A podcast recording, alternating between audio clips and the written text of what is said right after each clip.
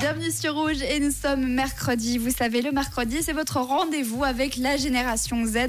On en apprend plus sur des jeunes de cette génération et aujourd'hui, on retrouve Lina. Salut. Salut. Alors Lina, vous commencez un petit peu à la connaître. hein. Elle a 15 ans, elle a un petit frère. Euh, actuellement, tu fais un rack pour faire une matu euh, en art plus tard. Et puis la dernière fois qu'on s'est vu, tu passais des auditions pour euh, l'EJMA, si je dis pas de bêtises. C'est juste, je me préparais pour passer cette audition.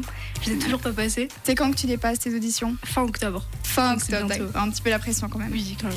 Bon, et puis aussi, moi, je me souviens, tu nous avais dit que tu allais bientôt concrétiser peut-être avec un mec. Qu'est-ce qui s'est passé C'est vrai. euh, bah, ça, c'est fait, du coup. Oh, bah félicitations. Ouais, parle pas trop vite. Ah, Mais du coup, euh, c'était pas une personne hyper euh, sympathique. ok. Euh, pourquoi Je trouve qu'il parlait euh, archi mal et j'aimais pas du tout ça. Et. euh, Il disait des gros mots ou c'était des ouais, pas expressions que. Et il disait des trucs. euh, avec lesquels j'étais pas tout à fait en accord et qui me gênaient vachement. Du coup, euh, je lui ai gentiment dit que ça irait pas plus loin entre lui et moi, et- et voilà. Bah, c'est bien déjà à ton âge de savoir déjà dire ça aux gens, les recaler. C'est pas facile. Et puis de savoir ce que tu veux aussi, de pas juste te laisser euh, écraser par la situation. C'est vrai, surtout euh, du côté des filles, j'ai remarqué.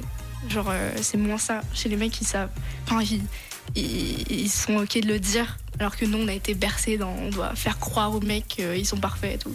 Alors que, je sais pas si c'est clair ce que j'ai dit, mais. Oui, oui, non, c'est clair, mais c'est co- comment t'arrives à, à recaler des gens comme ça Est-ce que c'est ton éducation ou tu t'es forgé ça toute seule euh Je pense que je me suis pas mal forgée toute seule, c'est aussi un peu mon caractère. Genre quand j'aime pas un truc, euh, Tu le je dis. Enfin, je veux dire, c'est, c'est de l'autoflagellation de, se- de rester avec quelqu'un qui te fait te sentir comme ça, c'est horrible. Surtout quand t'es jeune, quoi.